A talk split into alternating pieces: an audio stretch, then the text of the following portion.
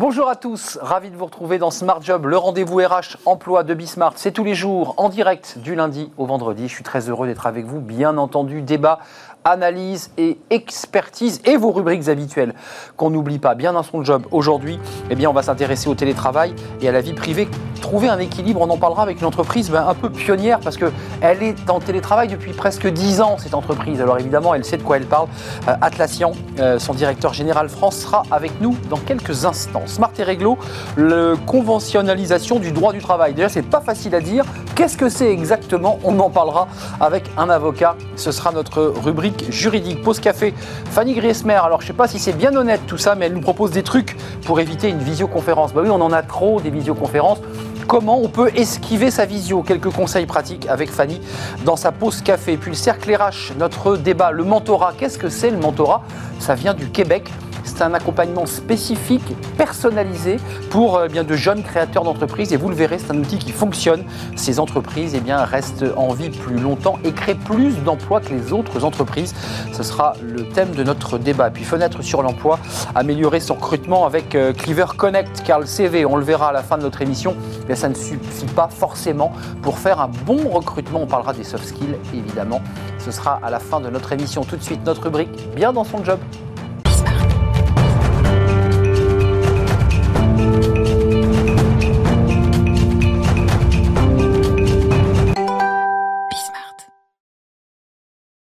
Bien dans son job, euh, on s'intéresse au télétravail. Bah oui, tiens, pourquoi le télétravail? Bah Parce que vous avez commencé, en tout cas pour certains d'entre vous, à refaire du télétravail depuis, euh, bah, depuis hier.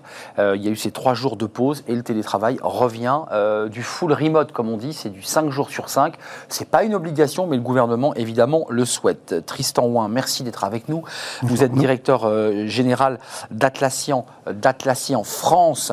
Pour ceux qui ne le sauraient pas, est une entreprise australienne qui a été fondée en 2002 par euh, euh, deux, inventeurs. J'ai envie de dire des inventeurs parce que on va parler de l'entreprise, on va parler de votre mission, mais parce que dès le départ, il démarre en télétravail. Vous me disiez, moi, moi je, ne connais que le télétravail. Ça n'a pas été difficile au départ comme expérience, indépendamment du Covid? Alors voilà, c'est indépendamment du, Covid parce que le, le, Covid fait que, enfin, ce sont deux choses différentes, le télétravail et le Covid. Pour l'instant, nous subissons tous une sorte d'isolement à devoir travailler chez nous, euh, chez soi. Euh, ce qui n'est pas votre cas, excusez-moi de, vous le dire. Ce qui n'est est pas mon cas. Alors, la, Covid a quand même changé des choses, puisque le dernier rendez-vous physique professionnel que j'ai eu, c'était en février 2020. Donc il y a plus de 13 mois. Nos bureaux sont fermés. Donc euh, le télétravail ne rime pas nécessairement avec travailler chez soi, euh, comme un ours dans une caverne, au fond d'une caverne. Mm. Là, effectivement, actuellement, nous sommes dans une situation totalement particulière.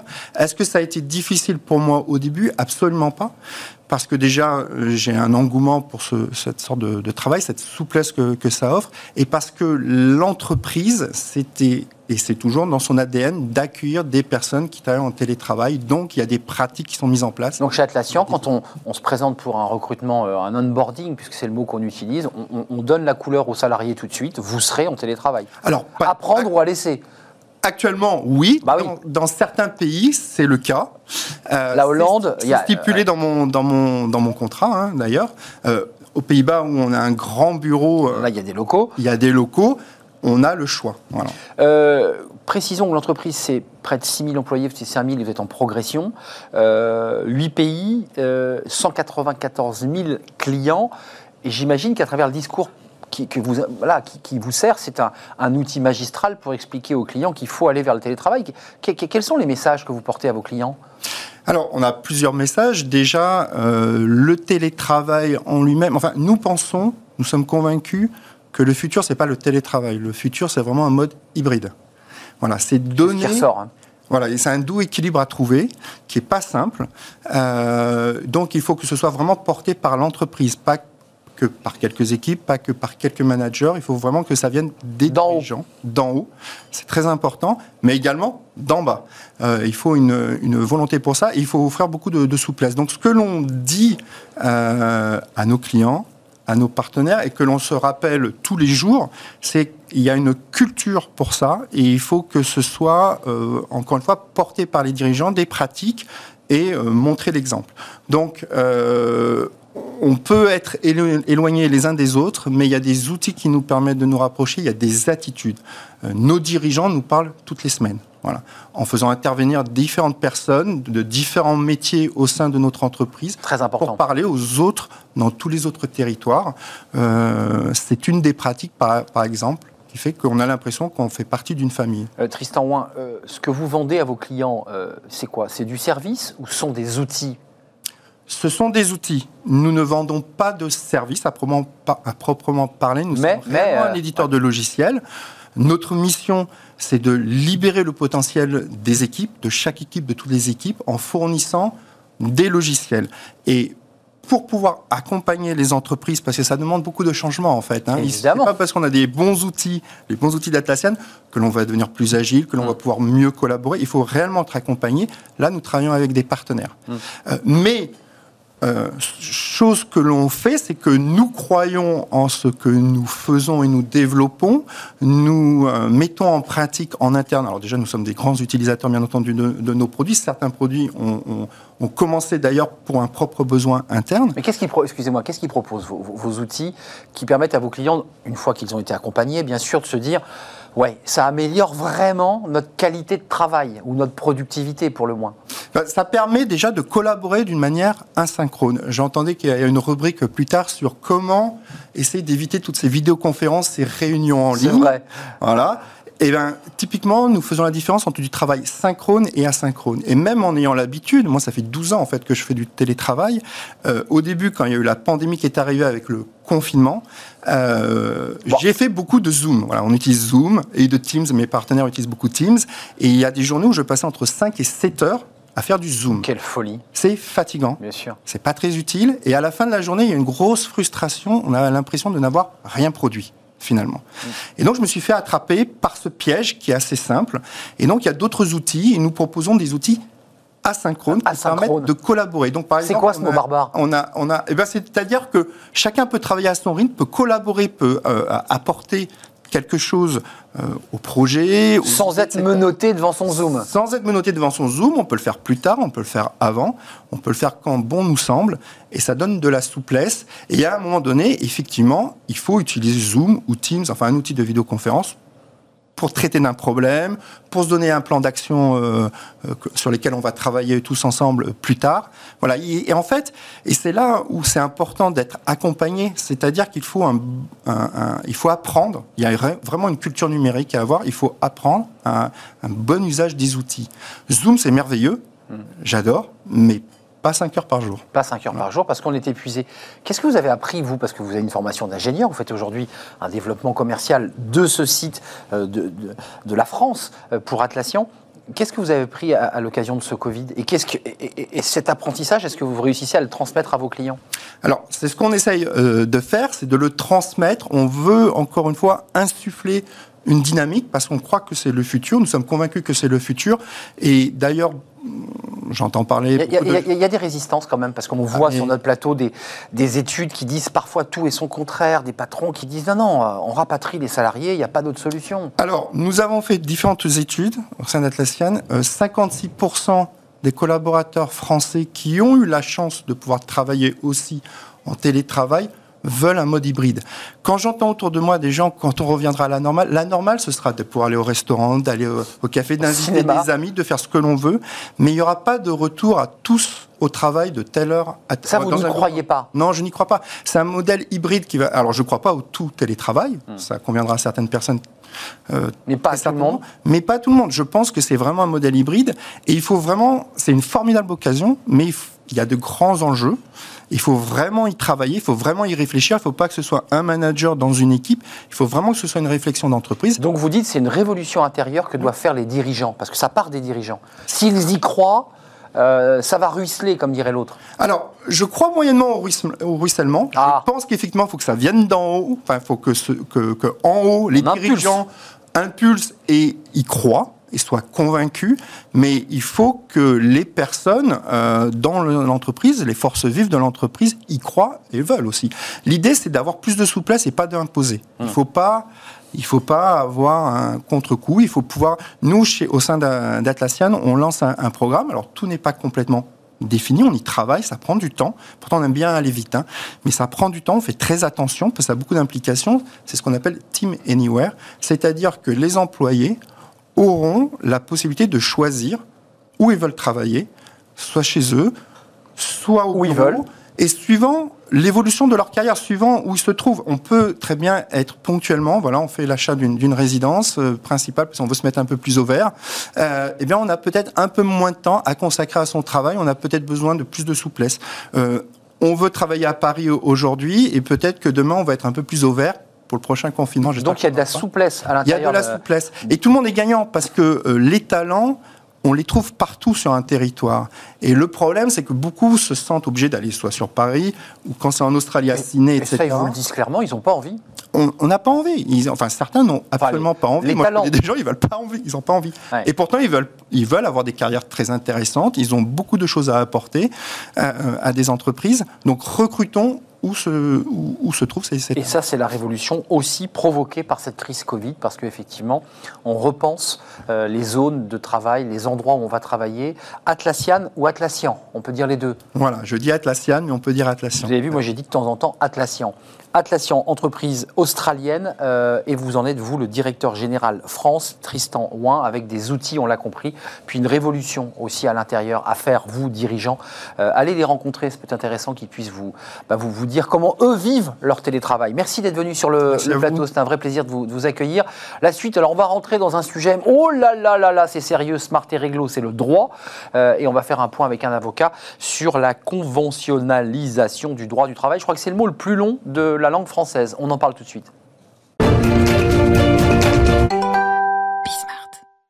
On est en direct, mon invité n'est pas encore assis, c'est le bazar. Et on parle d'un mot, vous allez le voir avec euh, maître Michel Morand, qui est avocat spécialiste en droit social, cabinet HDV avocat. Alors non seulement qui est un mot très long, là vous m'avez fait un piège, hein, maître. Non, du tout. C'est pas un piège. Donc on va parler de la conventionnalisation du droit du travail. Oui. Qu'est-ce alors, si vous voulez, euh, le point de départ, c'est quoi? C'est l'idée que, au fond, le code du travail, ce monstre volumineux, très épais, très épais, un poids extraordinaire, au fond, euh, était trop formel, trop lourd à porter, bien sûr, euh, contre-productif aussi en termes d'efficacité, aussi bien pour les salariés que pour l'emploi finalement, nocif un petit peu aussi sur le terrain de l'emploi. Plus les règles sont importantes, formelles, moins elles sont appliquées. On l'a beaucoup entendu. etc., etc. Donc, Donc faut quoi On dégraisse le mammouth? Alors, voilà, c'est ça l'idée.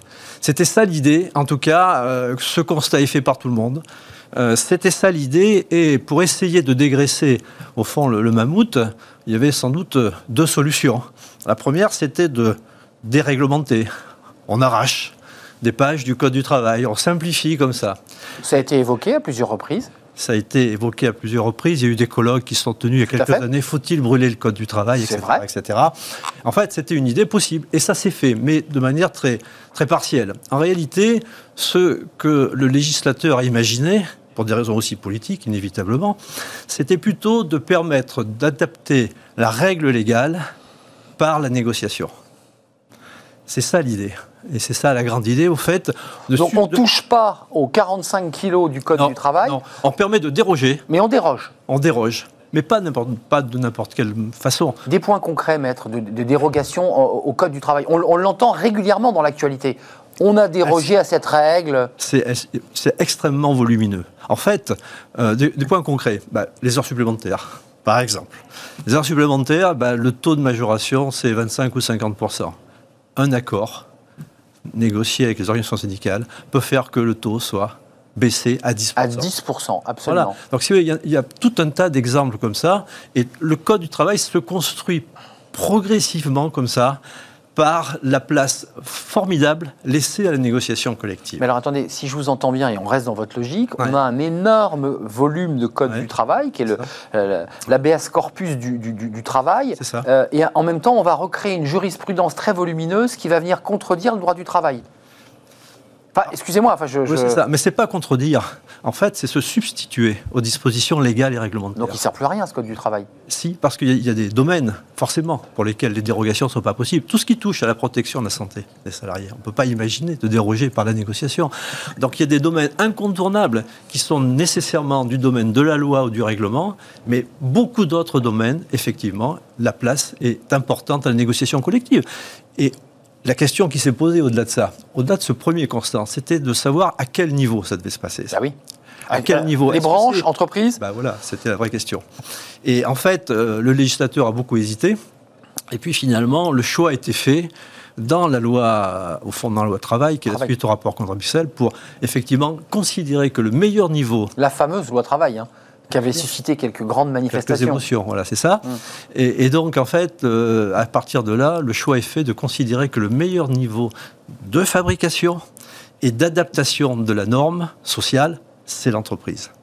Et là, ça pose des quantités de problèmes. Et donc, et donc aujourd'hui, quels sont les, au fond, que se passe-t-il? Ben, L'entreprise a la capacité finalement de fabriquer ses propres règles sociales hormis celles, bien sûr, qui sont du domaine de la loi, parce qu'elles touchent au domaine... Comme des cadres régaliens, c'est du régalien. C'est ça, c'est ça.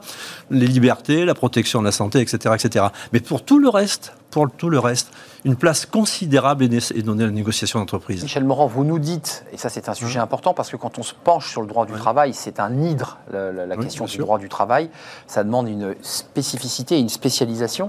Euh, vous nous dites que l'entreprise, à travers cette loi travail, a pris plus de place et plus de pouvoir. Bien sûr. Alors, a plus de pouvoir, mais avec aussi un partenaire. C'est pas n'importe lequel.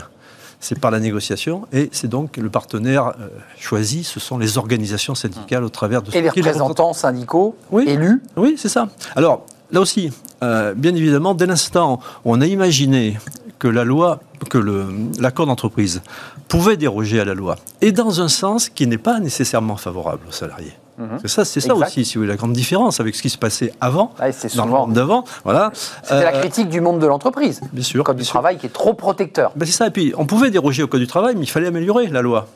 Alors que là, ce qui s'est dessiné à partir de 1982, c'est qu'on pouvait déroger à la loi dans un sens qui n'était pas nécessairement favorable aux salariés. Et donc, partant de ce constat, il a bien fallu repenser la légitimité des acteurs. Bien sûr jusqu'en 2008, le délégué syndical qui représente euh, l'organisation syndicale de plein droit était considéré comme légitime pour ceux qui appartenaient aux cinq grandes centrales. Les irréfragables. C'est ça, canal historique. En quelque sorte. on peut les citer. Alors, il y avait la CFTC, la CFECGC, la CGT, la CFDT et Force ouvrière. Et Force ouvrière. Donc, ils étaient représentatifs de l'ensemble des salariés. Bien. Mais la représentativité et la légitimité, c'est autre chose. Et dès l'instant où effectivement on a imaginé que un accord d'entreprise ait la capacité de déroger à la loi dans un sens défavorable, il fallait que l'acteur soit légitime. Sérieux, bien sûr. Et bien sûr, il fallait que l'acteur soit légitime. Et tout ça, c'est l'essentiel de la loi du 20 août 2008 qui fait qu'aujourd'hui, l'acteur, l'organisation syndicale est légitime, parce que cette légitimité, c'est au travers des élections professionnelles.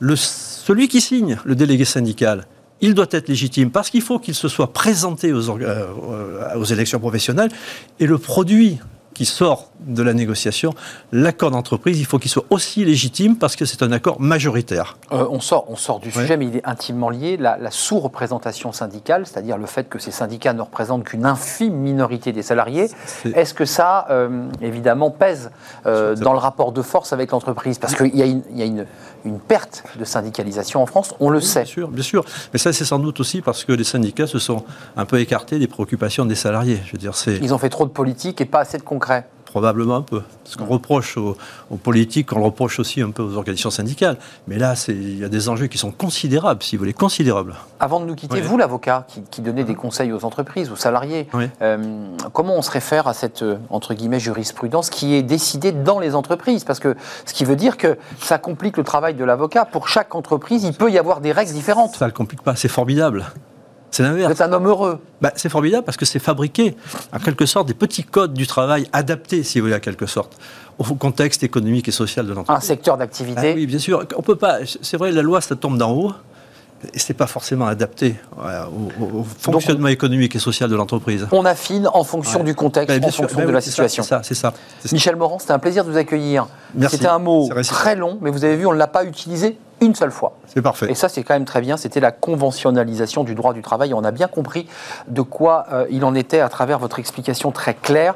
Le mammouth ben, n'a pas maigri, mais on a créé évidemment euh, ben, des droits particuliers en fonction des secteurs et des activités. Euh, une manière très politique de ne pas toucher au code du, du travail. Merci d'être venu sur notre plateau, c'était un vrai plaisir. Ne bougez pas, on va faire une petite pause. C'est la pause café, les avocats en font évidemment avec Fanny Griesmer. Esquiver une visioconférence, est-ce bien sérieux comme thème? Parfois elles sont obligatoires et on a envie de les esquiver. Fanny Griesmer nous donne quelques petits conseils. La pause café avec Fanny Griesmer. Comment ça va? Très bien, et vous Vous avez le sourire parce que vous allez nous donner des petits conseils comme ça, sympathiques, et honnêtes, légaux, pour esquiver. On l'a vu il y a quelques instants. Lego mais drôle. Lego mais drôle. On l'a vu avec un invité précédent qui euh, nous expliquait qu'il avait fait 5 heures, 6 heures de visio en, Zoom, qu'il était épuisé. Et on parlait de Zoom fatigue, justement. Euh, comment on fait? Comment vous est venue cette idée, Fanny Griesmer, de dire tiens, comment, comment j'esquive une visioconférence? Est-ce bien sérieux tout ça? Non, c'est pas sérieux. Parce que moi aussi, des fois, je rentre dans un tunnel de visiothérapie conférence et j'ai envie euh, voilà, de m'en sortir un petit peu. Alors c'est vrai que le télétravail, on n'a pas trop le choix en ce moment, systématisé, parfois, à l'inverse, parfois savouré. Hein.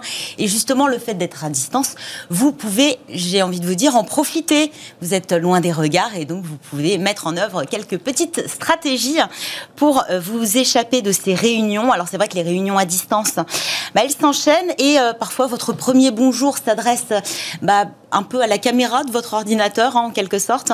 Et on ne va pas se le cacher, une réunion à distance, ça ne ressemble pas vraiment à une euh, réunion dans un bureau physique.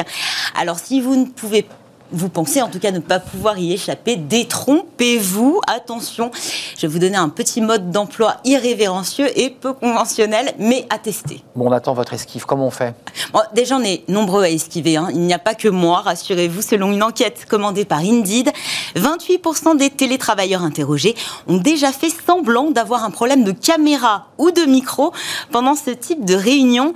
Un chiffre qui s'élève à 39% chez les 18-24 ans, pourtant très à l'aise avec euh, les technologies. les profs s'en plaignent hein, de ça. Hein. Ils n'ont jamais la caméra ouverte, le micro ne marche pas. il y a parfois des vrais problèmes de réseau. Mm, c'est vrai que ça, c'est embêtant. Euh, est-ce que, est que la technologie peut venir à notre secours? Oui eh ou oui, non? Bah oui, comme d'habitude. Bah voilà. Et justement, c'est ce que propose le logiciel Zoom Escaper. L'idée est assez simple, hein. redoutablement efficace en revanche. Simuler des bruits parasites, tellement insupportables que finalement les personnes qui Je passe sous un tunnel. en visioconférence vous, de, vous remercieront hein, presque de, de, de, vous retirer de cette réunion. Alors, avec cette application, euh, on est clairement à mi-chemin entre l'humour hein, et euh, le sérieux. Vous pourrez saboter littéralement votre visio grâce à un panel euh, d'effets sonores pour le moins spéciaux. Vous avez au choix les pleurs d'un bébé, des travaux en cours. Hein, on pense au marteau, à la perceuse, ah au bruit euh, de chantier qu'il peut y avoir à l'extérieur, des rafales de vent aussi, des aboiements de chiens, d'autres plus classiques, hein, censés simuler une mauvaise connexion. Vous le savez un peu, c'est comme, lorsque vous passez sous un tunnel, hein, donc euh, hum, votre voix est entrecoupée. Évidemment. Bruit assez crédible, ouais, peut-être, hein, sauf euh, le vent. non, alors le vent, oui, effectivement. Et puis bon, finalement, à part des, grosses rafales hum. de vent, qui font voler, claquer les volets. Oui, non, on n'y croit pas trop. Celui euh, d'un homme qui pleure aussi, euh, peut-être pas si crédible que ça. En tout cas, bon courage hein, pour euh, justifier par la suite, vous justifier auprès de vos interlocuteurs. En tout cas, une fois votre choix fait, vous pouvez activer, désactiver séparément chacun d'entre eux, augmenter, diminuer le volume, hein, pour obtenir le mélange parfait de bruit requis pour l'occasion. Le logiciel est non seulement gratuit, mais en plus, paraît-il, il est indétectable. Donc vous ne vous ferez pas prendre. Vous avez désormais l'alibi idéal pour sortir la tête du tunnel de visio hein, qui vous attend et vous prémunir de cette zoom fatigue et de l'overdose. Alors il y a quand même le risque du revers de la médaille. Ah oui, j'ai envie de vous dire que bah, dès lors que vous savez que ça existe, euh, si vous entendez un bruit pendant une visioconférence, vous allez euh, tout de suite voir la supercherie. Donc, euh, à consommer avec modération, je pense. Il hum, faut quand même faire attention de ne pas se faire taper sur les doigts. Est-ce qu'il y a, d'autres techniques? Parce que là, vous êtes en train oui, là, on passe de, là, vous donnez des conseils à des lycéens. Si les lycéens regardent, ils ne sont pas... Euh, Mais si, voilà, vous n'êtes pas trop un geek dans l'âme, euh, vous pouvez profiter de la technologie, mais de manière plus traditionnelle. Euh, alors c'est vrai que certains, je, suis allée consulter quelques pages, quelques forums, certains font vraiment preuve d'ingéniosité hein, quand il s'agit euh, d'échapper à des visios. bah, technique ou plutôt stratégie, j'ai envie de dire, du visage figé. Alors, autant vous dire qu'il faut, euh, faut, avoir quelques compétences théâtrales hein, pour, euh, pour vous frotter à, à la méthode. Euh, bah, en fait, tout simplement, vous simulez un problème de connexion Internet, mais vous-même. Euh, en gros, en pleine visioconférence, vous arrêtez de bouger. Voilà. Comme si l'image se figeait. À cause d'un Wi-Fi défaillant. Ensuite, bah, vous cliquez sur le bouton pour quitter discrètement ou pas la réunion. Puis vous envoyez un petit message d'excuse hein, incriminant votre réseau qui fonctionne mal et le tour est joué. Donc l'idée, c'est de ne plus bouger. Voilà. Et puis éventuellement aller fermer, euh, voilà, en découpé. Euh, voilà. Stratégie. Ouais. Euh, une autre, technique, comme dirait Georges Clooney. Alors là, plutôt à faire lors d'une réunion en grand comité, pour le coup, vous pouvez essayer la déconnexion par étapes. En gros, vous disparaissez, vous disparaissez petit à petit jusqu'à vous faire oublier. On commence par couper le micro, puis la caméra, jusqu'à quitter en douceur la conversation de groupe sans avoir à redoubler euh, d'efforts hein, et de créativité pour trouver la bonne excuse, la raison valable de raccrocher. Alors c'est lâche, oui, mais c'est efficace. Moi, je vous dis, pourquoi pas tenter, voyez si ça sur la pointe des pieds quoi. En tout cas, si vous êtes atteint de zoom fatigue euh, et qu'il vous faut trouver une bonne excuse, zoom phobie aussi, on en parle. Hein. Il y a ceux qui ont peur, euh, bah, tout simplement, de se retrouver dans une visio. J'ai pu lire aussi, j'ai pu lire aussi Rétimescence comme Teams, hmm. réticence, réticence, voilà. Tous les moyens. C'est un jeu de mots. Hein. Vous avez... En ce moment, j'ai envie de vous dire, vous avez la bonne excuse. Vos enfants à l'école, ah mais à la maison. Mais à la maison. Et là, pas besoin de, redoubler de créativité. J'essaie de, de me figer. Et on va quitter discrètement je, plateau. J'ai fait, j'ai quand même, c'est pas mal hein, ce que j'ai fait là. Je me suis figé, c'est-à-dire qu'on peut plus accéder à cette émission. Non, restez avec nous, c'est la fin de la pause café. Technique, Il n'y a aucun problème technique. On est bien sur le plateau de, Smart Job. Merci Fanny, on se retrouve demain avec pour, plaisir. Pour, un sujet un peu plus sérieux, hein, quand même. Euh, oui, oui, des conseils à tous ces, tous ces salariés pour esquiver les, les visios. Nous, on va s'intéresser au mentorat dans notre débat. Euh, c'est le cercle RH. Qu'est-ce que c'est le mentorat? On en a entendu parler. On entend beaucoup parler de ce mentorat. Comment ça fonctionne? Comment ça marche? Et est-ce que c'est utile? Oui, ça aide les entreprises très concrètement qui démarrent à bah, prendre leur envol et vous allez le voir, à créer beaucoup d'emplois. Ce sera le thème du débat juste après cette courte pause.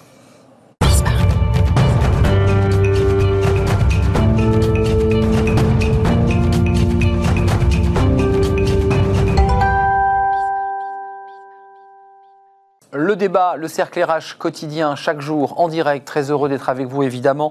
Vous êtes dans Smart Job. Euh, on va parler du mentorat. Qu'est-ce que c'est donc que le mentorat? On va tout vous expliquer avec mes, invités. Euh, c'est un outil euh, de performance, d'accompagnement très spécifique, très spécialisé. Ça vient du Québec pour donner comme ça le cadre un peu général.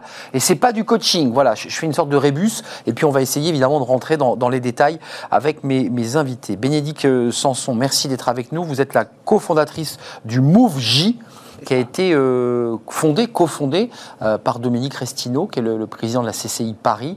C'est un peu son bébé, euh, et c'est le vôtre aussi, on va en parler, parce que c'est beaucoup d'entreprises qu'on croise hein, dans, dans, la ville, dans les rues, qui ont été accompagnés par MoveJ et qui sont des boîtes qui fonctionnent très bien et qui ont créé de l'emploi et qui sont vivantes et qui ne meurent pas prématurément. Ça, c'est important parce que quand on crée son entreprise, souvent, ben, voilà, ça démarre et puis ça, se casse la, figure. Euh, Elisabeth Elkrieff, merci d'être avec nous.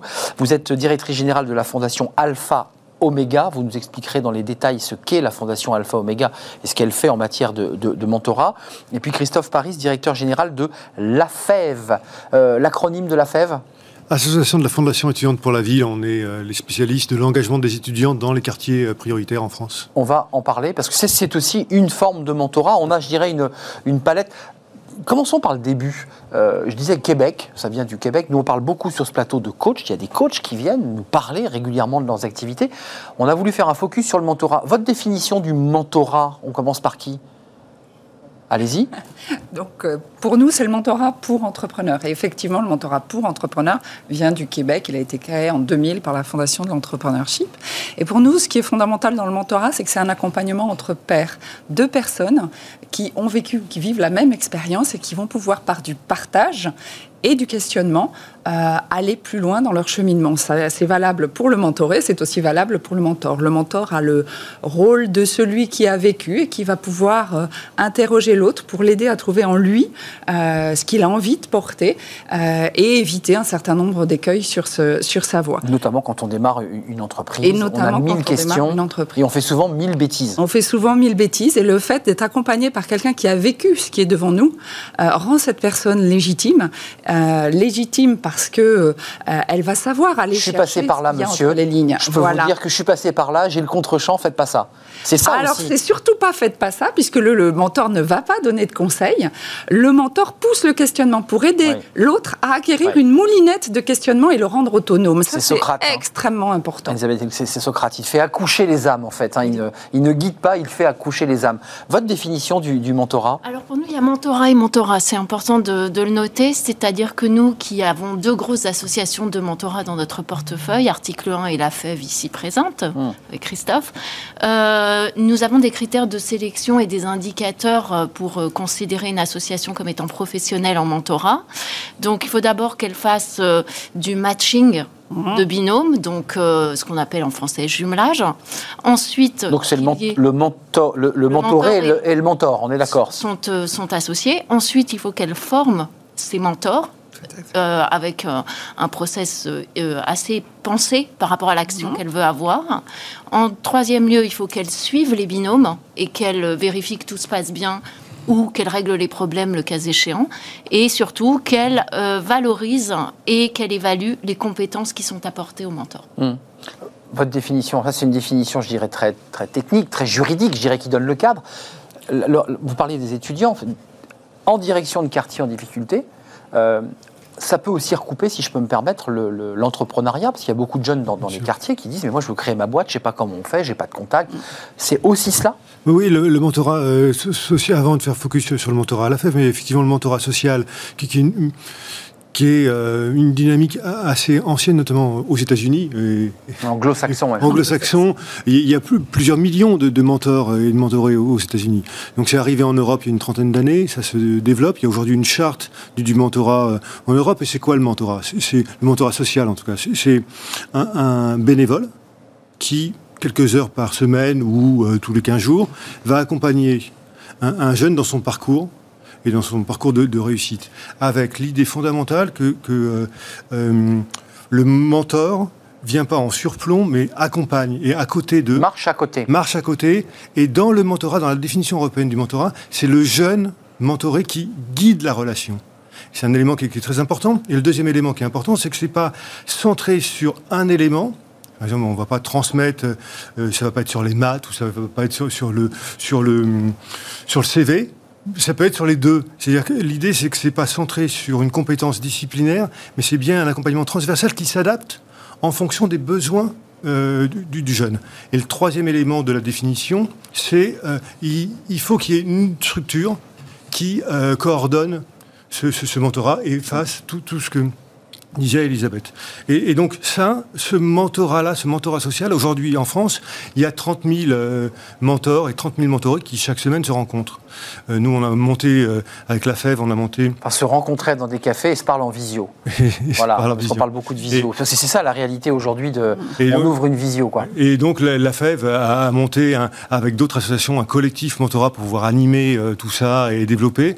Et la FEV, c'est 9 000 étudiants qui toutes les semaines, vont dans un quartier auprès d'un enfant en difficulté dans son parcours et va l'aider à son domicile. C'est-à-dire aussi là, vous dites un enfant. Hein, euh, Nous, euh, à la Fève, nous, à la FEV, on, démarre euh, dernière année maternelle jusqu'au grand de, lycée. Mais on, Et vous appelez ça aussi du mentorat, si je peux me permettre du mentorat. Parce qu'on peut appeler ça aussi accompagnement scolaire. Euh, non, c'est vraiment, on dépasse l'accompagnement scolaire pour, pour intégrer l'ensemble des dimensions aussi. C'est la globalité de l'enfant. Voilà culturelle, sociale. On n'est pas que, que scolaire. Et puis, on voit bien que, que la réussite scolaire est aussi la conséquence d'une ouverture euh, euh, sociale et, culturelle. Juste d'un mot, euh, dans le paysage des travailleurs sociaux, et on va parler des entreprises, parce qu'il y a, y a l'aspect croissance, création d'entreprises, création d'emplois, mais là, on est sur le volet social. Par rapport au paysage des travailleurs sociaux dans les quartiers, il existe tout un panel d'outils sociaux. Comment vous vous emboîtez? On voit que c'est du bénévolat, on voit que c'est... Comment ça se passe, ça, par rapport à l'environnement social français? Qui a son propre modèle, hein, si je peux me permettre. On a un modèle très spécifique. Je veux bien répondre et après passer le. le ouais, allez-y, mais animez l'émission si vous voulez. Euh. allez-y. non, non. Euh, ce, qui est important, euh, c'est que les 30 000 mentors et mentorés dont, je parlais sont organisés par des, associations et donc il y a des professionnels. D'accord. Ça passe par le réseau associatif. On a des euh, professionnels qui, sont là pour, euh, ce, que, ce, que, décrivait très bien Elisabeth, euh, recruter les mentors, les former, faire, faire le matching, être en lien avec l'école et les travailleurs sociaux. Il y a des tours de contrôle quand même. Les travailleurs sociaux pour dire quel enfant on doit suivre, quel jeune on doit suivre, être en lien avec la mission locale. Et donc ces structures-là ont des, euh, le projet mentorat fonctionne bien, mais avait besoin de passer à l'échelle. Mmh, je comprends. L'enjeu aujourd'hui, c'est le passage à l'échelle. Et c'est là où euh, je, redonne le, le, le, bah, voilà. le, bâton à Elisabeth. On fait, un, un 2 fois 200 mètres et vous repassez le bâton là. Et c'est que grâce à notamment des fondations comme Alpha Omega, on est en train de, article 1, la FEB, en train de changer l'échelle. Comment on passe de projet qui fonctionne bien, un projet qui transforme la société. Christophe vous a donné la main, un mot, et puis je vais donner la parole à Bénédicte, mais vous êtes, je dirais, la, structure euh, organisatrice, puisque la présentation que vous nous faisiez était l'idée de la matrice, c'est-à-dire de manière à pouvoir franchir un, cran supplémentaire. On voit bien le volet de la fondation, on voit bien le mentorat, qui sont des modèles anglo-saxons, et je le redis, sans y trouver de problématiques artificielles, qui viennent parfois se heurter à notre modèle social traditionnel. vous êtes d'accord? Euh, je crois qu'il y, y, a deux mots moi, que, que ça m'inspire. Donc d'abord euh, l'identification. Je crois que quand un jeune s'occupe d'un enfant, euh, il y a un lien qui se crée et qui est un peu différent de celui d'un accompagnement professionnel par, un, par un travailleur social. Sûr et un lien sur la durée, puisque globalement, euh, ça va de 6 mois jusqu'à parfois 3 4 ans, les accompagnements. Et enfin, euh, pour euh, continuer, avant de passer la parole à madame. Chacun se passe la parole. Vous avez vu, moi, j'ai plus rien à faire dans ce débat. c'est que je crois que ce qu'il y a d'intéressant dans le collectif Mentorat, c'est que pour la première fois, de mon point de vue, euh, il y a quasiment une délégation de service public puisque c'est la question euh, sous-jacente. Oui, puisque en fait le mentorat d'abord est reconnu comme une pratique légitime, mais en plus portée par Emmanuel Macron qui voulait euh, accentuer et qui, qui, qui redonne une grosse place à l'égalité des chances. Parallèlement, vous avez un travail qui est confié aux associations, donc ça veut dire que ça leur donne la légitimité d'être un pilier éducatif à côté de l'école et des parents. Mm. Et enfin, euh, je crois que ce qui est intéressant, c'est que ça permet de comprendre que si l'école marche pour 80% des enfants assez correctement, pour 20% des autres, c'est une condition nécessaire mais pas suffisante. Et c'est là où les grandes associations éducatives ou d'accompagnement à l'entrepreneuriat, de mon point de vue, font un job euh, extrêmement important. Vous êtes très forte, Elisabeth, parce que vous redonnez la main d'une manière subtile en faisant un lancement, en quelque sorte, à, à, à Bénédicte. mais bien sûr, mais c'est formidable. là, vous êtes mes mentors et je suis mentoré, en quelque sorte, sur ce plateau. Bénédicte Sanson, c'est intéressant parce qu'il y a le volet social, il y a le volet de l'accompagnement de ces jeunes qui, vont, qui sont d'ailleurs des très jeunes enfants, puis vous êtes, vous, dans l'accompagnement de très jeunes entreprises, de très jeunes entrepreneurs, euh, ce qui est très intéressant. Et j'ai vu quand même que les qui ressortait, c'est que euh, pour, ils ont une durée de vie de 3 ans supérieure dans leur, dans leur, dans leur vie, c'est-à-dire qu'elles ne meurent pas comme des lucioles, ces entreprises, parce que souvent on en crée beaucoup, mais elles meurent très vite. Et puis 85% ont un très fort taux d'emploi. C'est quoi, quoi le truc? Pourquoi ça marche bien? Qu'est-ce qui fait que ces boîtes se solidifient, font racine et qu'en plus elles créent de l'emploi? Alors avant de vous répondre, je vais juste rebondir rapidement. Ah ben voilà parce que... C'est bien ce que je disais aujourd'hui. je... mes petits camarades. Mais... ce, qui est, formidable, c'est qu'on parle de la même chose. Euh, on parle d'un accompagnement sur la personne et pas d'un accompagnement technique. Euh, et ça, c'est vraiment important. Il n'y a pas un sujet, c'est pas les maths, c'est pas le français, c'est pas le CV. Mais c'est une globalité. Qui je suis moi et comment je me projette dans l'avenir. Ça, c'est vraiment important. Et le mentor est là, et c'est ce que, ce que vous disiez, c'est que le mentor va inspirer. Le mentor est, là euh, pour euh, partager son Ça, c'est très anglo-saxon, si je peux me permettre. Et voilà. Et, ça, Un modèle, quelque chose qui inspire. Voilà, mais ça n'est pas de la conversation de comptoir, d'où cette importance du cadre. Et voilà pourquoi, quelque part, j'ai envie de dire, bien, effectivement, les jeunes qui décident de créer une entreprise. Et je vais faire encore une petite parenthèse. Depuis 2009, nous avons un baromètre qui évalue l'intérêt des jeunes face à l'entrepreneuriat. Et quand on regarde la dernière édition, alors qui était en 2019, et il y a une édition qui se mmh. prépare, 45% des jeunes souhaitent créer ou reprendre une entreprise pendant leur vie professionnelle. C'est formidable. Et, et 66% veulent le faire avant 30 ans. Ce qui nous fait 30% des jeunes de moins de 30 ans qui veulent créer une boîte. Aujourd'hui, quand il n'y a pas de job qui se crée, qu'il y a surtout des jobs qui disparaissent, créer sa boîte, c'est créer son emploi et c'est créer celui de ses, potes. Et pourquoi on crée celui de ses potes? Parce qu'effectivement, avec le mentorat, on va travailler sur qui l'on est. On va ancrer ses certitudes, ses convictions sur du pratique, sur du marché, sur des données extérieures, mais on va les confronter à ce que l'on est et à ce que l'on est capable de porter. C'est pour ça que les entreprises euh, deviennent pérennes, c'est pour ça qu'elles créent de l'emploi, c'est parce que l'entrepreneur est complètement aligné avec son ambition. Ce qu'il réalise va dans le sens de ce qu'il a envie de porter. et ça, on a l'énergie pour toute la vie. On va passer de l'entreprise, encore que les choses sont liées, parce qu'il y a aussi dans les quartiers des, des jeunes qui ont bien, bien au-delà des 5 ans, mais ceux que vous accompagnez se disent, mais je voudrais franchir l'étape au-dessus, créer ma boîte. Mais est-ce que les places sont chères chez Mouvji? Parce que ceux qui nous regardent doivent se dire moi j'ai un super projet, euh, j'ai besoin d'un mentor parce qu'il ne me suffirait pas de grand-chose. Souvent on entend ça. Il ne me faudrait pas grand-chose pour que je franchisse l'étape. Les places sont chères, comment on fait? Il y a une liste d'attente? Il suffit d'avoir une connexion Internet et d'aller remplir son dossier de candidature. D'accord. Ensuite, vous avez effectivement un comité d'engagement parce qu'il faut venir chercher les bonnes choses dans le mentorat. Il ne faut pas venir euh, chercher un réseau qu'on va aller piller de façon sauvage. Il faut avoir envie de grandir en tant que personne, de grandir en tant qu'entrepreneur. C'est très philosophique, hein, ce que vous dites une ambition pour sa vie. Et je crois qu'on partage ça euh, quand on est dans le mentorat social. Euh, on n'a pas envie de se dire bah, comment je vais faire pour euh, filouter et toute ma vie pouvoir vivre de, des subsides de l'État. C'est pas ça, avoir besoin d'un mentor. C'est avoir envie de se construire et d'apporter quelque chose à la société, d'apporter quelque chose à son environnement. Ouais, c'est très intéressant le volet philosophique de l'engagement, c'est-à-dire je m'engage pour créer mon entreprise et comme vous dites, je suis pas là pour aller chercher du réseau, c'est pas le Rotary Euh, c'est pas ça l'esprit, c'est comment je suis comme être humain dans, dans un projet d'entreprise ou un projet social. Euh, c'est un bénéfice collatéral, le réseau. c'est un bénéfice collatéral, c'est une belle expression. je Vous êtes d'accord Oui, puis je rappelle aussi que ça, ça, apporte énormément de choses au mentor. C'est-à-dire que. Oui, c'est important de le dire. Euh, ça le fait grandir aussi. Oui, ça lui donne des compétences managériales, ça lui permet de créer du lien, ça lui permet, quand je pense aux mentors qui travaillent à la FEV, ça leur permet parfois de tisser une relation de, pour toujours avec l'enfant qu'ils ont accompagné, de servir de rôle mhm. modèle, d'être le confident de la famille.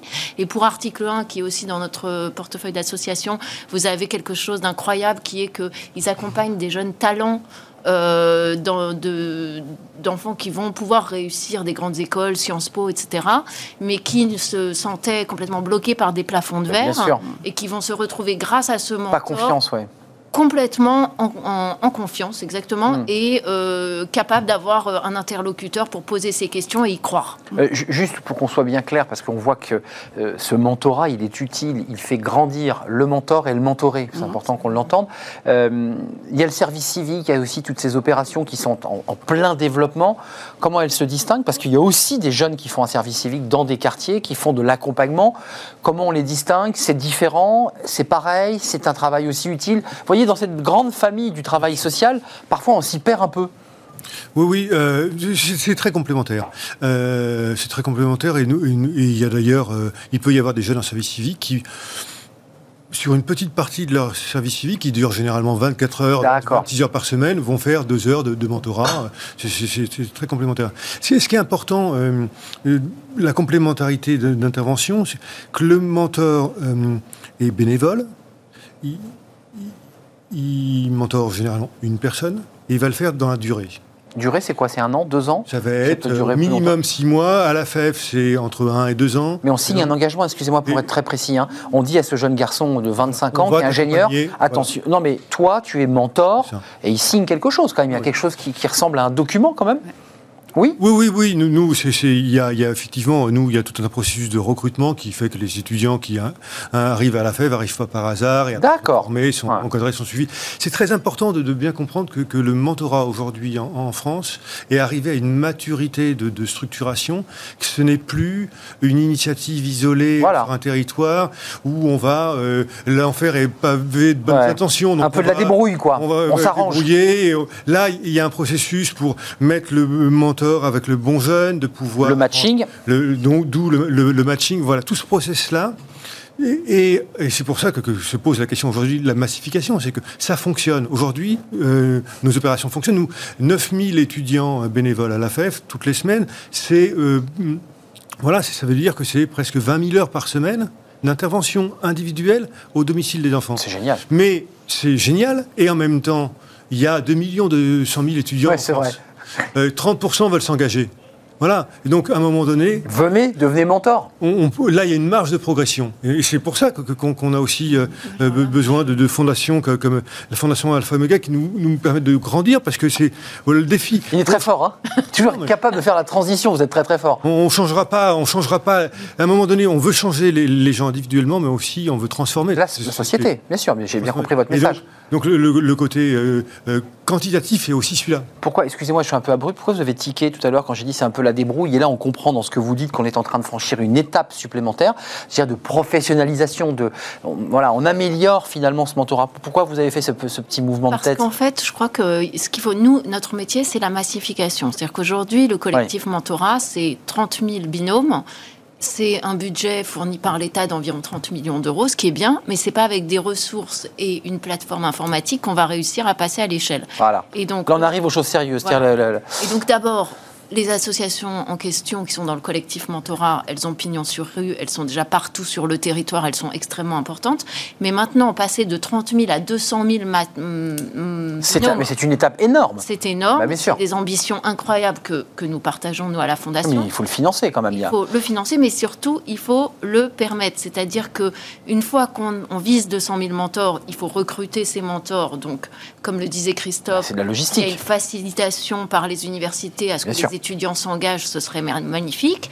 Mais surtout après, il faut digitaliser le les process des associations pour qu'elles puissent traiter 200 000 euh, c'est très lourd. plutôt que 10 000. C'est une autre, une autre échelle. Hein. Voilà, c'est exactement ce qu'on fait. C'est-à-dire que nous, on considère les associations comme d'autres organisations, euh, comme des entreprises finalement, qui euh, ont besoin, par exemple, de passer de champion national à champion international. Ça. Là, vous n'avez plus du tout les mêmes besoins RH. Il faut muscler les managements ou en tout cas adjoindre euh, des gens euh, comme Christophe, de directeur adjoint, de, de, staff opérationnel, mais de gestion pure, plus forcément directement vers les jeunes.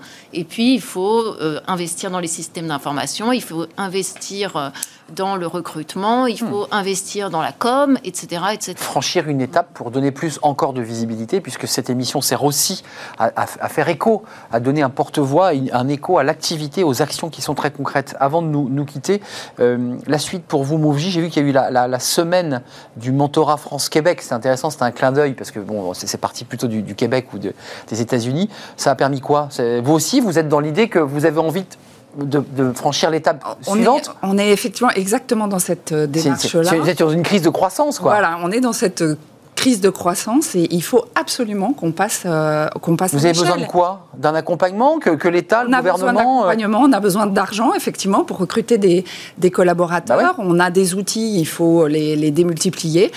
donc c'est ça, c'est un investissement massif pour créer un cercle vertueux parce que tous ces jeunes qui ont un mentor demain deviendront mentors bah, à leur tour. Exact. Et c'est comme ça parce qu'ils auront vécu une belle expérience. La société, voilà, ils ont vécu une belle, une belle expérience. Ils ont cette ambition euh, de vie, ils ont cette ambition de s'engager pour leur territoire. Parce que quand on a reçu, en général, on a envie de redonner. Hmm. On comprend la valeur de l'engagement. Et c'est cette société qu'il faut qu'on recrée, cette société de l'engagement. écoutez, si, si on a pu. Je euh, crois que l'engagement, ça apporte énormément aux gens. vous êtes beaucoup sur la, le, mentor grandit aussi à travers ça. Mais plus que grandit, c'est-à-dire que si 30% des jeunes veulent s'engager, c'est parce qu'ils ont bien conscience euh, que ça leur apporte quelque chose. Ils trouvent un sens à leur vie. Voilà, bah ça, répond à un besoin de sens, ça crée bah du lien. Et imaginez tous ces étudiants qui sont aujourd'hui coincés euh, dans leur chambre de bonne, euh, mmh. qui sont en vidéo toute la journée.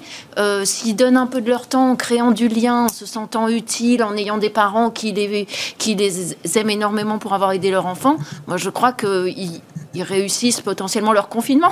Et quel que soit, quel que soit l'âge. Leur enfermement. voilà. Merci. En tout cas, si, la, si Bismart et Smart Job a, eu cette vertu aujourd'hui, c'est de donner évidemment la parole à une activité en, plein boom, pour le dire un peu abruptement, tant du côté entreprise que du travail mené, euh, travail social mené dans les quartiers euh, en direction des jeunes, mais pas que des jeunes. Ben voilà, on, a joué notre rôle euh, évidemment de, porte-voix. Le mentorat, c'est la FEV. il y a un site internet évidemment. Et puis, vous êtes d'accord? Oui, afev.org. Pour retrouver toutes les associations du collectif Mentorat, c'est lementorat.fr. On va retrouver voilà. Pour ceux qui voudraient directement. Le 1, Télémac, euh, Proximité. Comment ça marche d'avenir, voilà. Et puis euh, la semaine prochaine, hein, une plateforme qui va euh, faciliter l'inscription des mentors et des mentorés, qui sera voilà. le matching. Voilà. On est en retard. J'ai encore une rubrique à la, fin de notre émission. Je veux pas, je veux pas non plus délaisser notre invité qui est en Skype. Merci à Bénédicte Sanson, cofondatrice de MoveJ. Allez sur moveJ.fr. Ça c'est facile et allez voir comment ça marche. M O O V J. Ouais ouais. M O O V J. Mais il y avait le synthé. Et puis je remercie euh, Elisabeth Krief, DG, directrice générale de la fondation Alpha Omega, qui est un petit peu la, structure, euh, voilà, la, structure mère hein, qui, organise, puisque vous êtes euh, accueillis au sein de, cette structure à la FEV. Voilà, merci pour, pour ce mentorat. J'ai été le mentoré aujourd'hui, hein, je, je, dis très modestement, vous avez été mes mentors. Voilà, il faut savoir être modeste aussi. On termine notre émission avec Fenêtre sur l'emploi. on va s'intéresser au CV, mais on entend souvent, et ça, Mouvji dira pas le contraire, le CV, ça suffit pas. Ce qui compte, c'est les soft skills, c'est ce qu'on est, c'est ce qu'on vient de se dire. D'ailleurs, pendant cette émission, on n'est pas qu'un CV. Voilà, euh, on en parle tout de suite.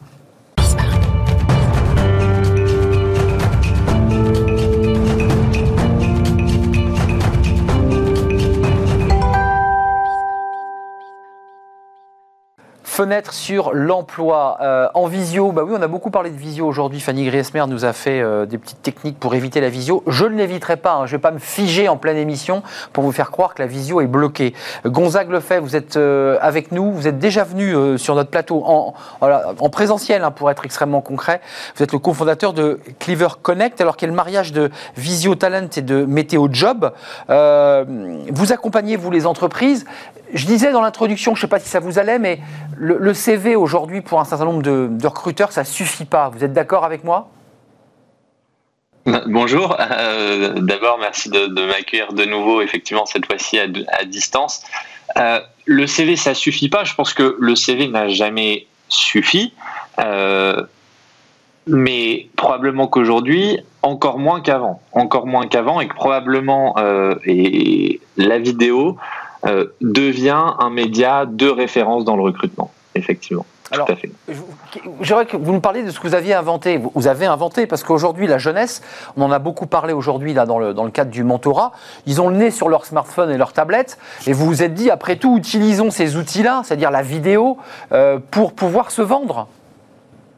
Exactement, tout à fait. Euh, il y a deux. Aujourd'hui, la, vidéo est utilisée de deux façons dans le recrutement. On appelle ça l'entretien vidéo live, donc en direct ou en différé. D'accord? Donc en direct, vous échangez avec le recruteur directement. En différé, le recruteur prépare des questions. Vous y répondez en vidéo depuis chez vous quand, quand vous avez du temps. Et le recruteur visionne vos réponses et va se dire tiens, au-delà du CV, est-ce que ce candidat, il a la personnalité, la, la, motivation adéquate pour intégrer mon entreprise? Voilà. Donc c'est comme ça qu'est utilisé la vidéo. Et ce qui est intéressant, c'est qu'en fait, euh, on constate qu'avec la crise, on a eu une digitalisation et une accélération assez spectaculaire et massive de l'utilisation de la vidéo sur toutes ses formes. Euh, nous, on a fait une petite étude là. auprès de 1000 recruteurs, 50% d'entre eux affirment cette année avoir utilisé la vidéo live ou différée dans leur processus de recrutement. Donc une tendance qui était amorcée depuis avant la crise a été renforcée et probablement pérennisée pérennisé parce que la crise Covid fait qu'on ne peut pas être en présentiel dans un bureau, notamment celui du DRH, et que donc on a besoin d'avoir quoi? De regarder, d'analyser le regard, de, de décrypter, je ne sais pas, le, langage non verbal. C'est ça que, l'utilité de la vidéo? Bah, en fait, c'est d'abord que pendant cette année, on ne pouvait pas se, ah se, rencontrer physiquement. Et d'ailleurs, il y a un chiffre que je vous partage hein, qui, est, qui est frappant. Aux États-Unis, 50% des recrutements ont été réalisés en vidéo slash sans contact physique entre le candidat et le recruteur. D'accord C'est-à-dire qu'aujourd'hui, aujourd'hui, euh, on, peut recruter sans contact physique. Et nous, on a posé la question aux candidats dans l'autre sens. Parmi les répondants, d'accord, 65% des candidats disent je serais prêt à intégrer une entreprise sans avoir jamais rencontré physiquement mon manager.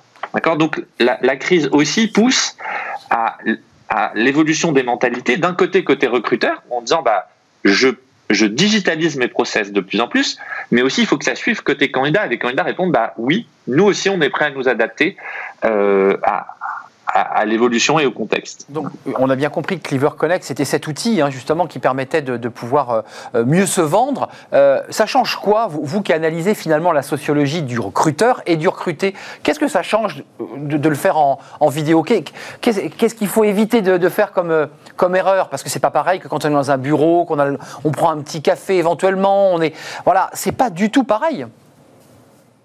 Alors, c'est pas du tout pareil. ça enfin, je, pense qu'il faut euh, être conscient du fait que ce n'est ni meilleur ni moins bien, c'est juste différent. Donc pour certains, ça va, avoir un avantage, c'est-à-dire que vous le faites depuis chez vous. Donc sans avoir à vous déplacer, vous êtes dans un environnement que vous maîtrisez. Le fait d'aller parfois dans l'entreprise peut être générateur, un, de complexité ou de stress. De l'autre côté, pour certains, euh, le, fait d'être interposé par un écran va générer une autre forme de complexité. Donc c'est juste plus une question d'adaptation, je pense, euh, plus que de dire tiens il y a une solution qui est meilleure que l'autre. Notre conviction, nous chez Clever Connect, c'est que c'est pas la fin des entretiens physiques, loin de là. En revanche, probablement que la vidéo va se démocratiser, qu'il est, je pense, intéressant pour toutes les personnes. Euh, souhaitant demain euh, changer de, métier, de se familiariser à l'outil vidéo parce qu'il sera nécessairement de plus en plus présent. Avant de nous quitter, très probablement. Avant de nous quitter, Gonzague, vous, vous, conseillez finalement à ceux qui veulent changer de métier, jeunes ou pas jeunes d'ailleurs, de toute façon faire une vidéo froide, de s'enregistrer, d'avoir un, voilà, de se mettre avec son iPhone et, de s'enregistrer pour dire voilà, je m'appelle un tel, j'ai tel niveau d'études. C'est utile ou pas ça de le faire? Oui, je pense que c'est utile et bon, par exemple sur nos solutions, mais euh, les concurrents le font également. Il y a souvent des modules d'entraînement et ce que je préconise simplement, c'est de euh, évidemment prendre le temps, peut-être euh, une dizaine, quinzaine de minutes, de comprendre et de s'entraîner. Je vous donne un exemple On est d'accord. que j'ai pas forcément fait depuis le début là, de, de l'entretien. Essayez de regarder plutôt quand on est devant un ordinateur le trou de la webcam bah plutôt que l'écran pour donner l'impression à l'interlocuteur qu'on le regarde dans les yeux. Bah oui. Bah Exactement. Exact. Voilà. Et vous l'avez euh, pas fait. Hein. C'est souvent les cordonniers les plus mal chaussés, Gonzague. Exactement. Non, mais c'est vrai que c'est des petits points. Euh, euh, si on devait donner pour nos téléspectateurs, enfin ou nos auditeurs, quelques quelques conseils, on pourrait dire aussi. veiller au cadrage, c'est-à-dire que si vous êtes collé à l'écran, c'est pas super. Un petit peu de recul, on peut par exemple, comme je le fais là, intégrer les mains ça donne une notion de dynamisme supplémentaire. Donc voilà, c'est intéressant. L'exposition, la lumière. Je pense que c'est juste un petit, un ensemble de petits points de détail qui peuvent euh, mettre probablement le candidat dans des conditions de, succès un peu plus favorables si on respecte quelques bonnes pratiques euh, simples à intégrer, mais qu'il faut néanmoins euh, prendre le temps de travailler un petit peu. Merci Gonzague Lefebvre, Cleaver Connect. Vous avez vu, je regarde bien dans le trou de, la caméra pour pas que je sois dissipé euh, par. Je vous vois droit dans les yeux. Bah, c'est parfait. le message est passé très clairement. On s'est regardé droit dans les yeux, Gonzague. Cleaver Connect. C'était un plaisir de vous retrouver euh, cette fois-ci en visio avec ces outils. Soyez vigilants, le monde change, le recrutement change. C'est ce que nous dit Gonzague Lefebvre. Et que la vidéo, l'image, ce que l'on est, nous, va jouer un rôle de plus en plus important. Peut-être même aussi d'ailleurs dans le mentorat, dans le travail des mentors et le travail bah, d'accompagnement aussi. On travaille aussi beaucoup sur l'image. C'est très important. Merci à vous. Merci de m'avoir accompagné, euh, Bénédicte Sanson, Elisabeth Elkrieff, Christophe Paris, jusqu'à la fin de cette émission. C'était un plaisir de la partager avec vous. Je serai là demain, évidemment, en direct, comme d'habitude, toute l'équipe, Fanny Griesmer en première ligne, Hector à la réalisation, peut-être avec Justine au son, Pauline Gratel et Valentin accompagnement et accueil des invités. C'est un plaisir de faire cette émission. Portez-vous bien, portez-vous bien, soyez prudents, évidemment, et à demain en direct. Bye bye.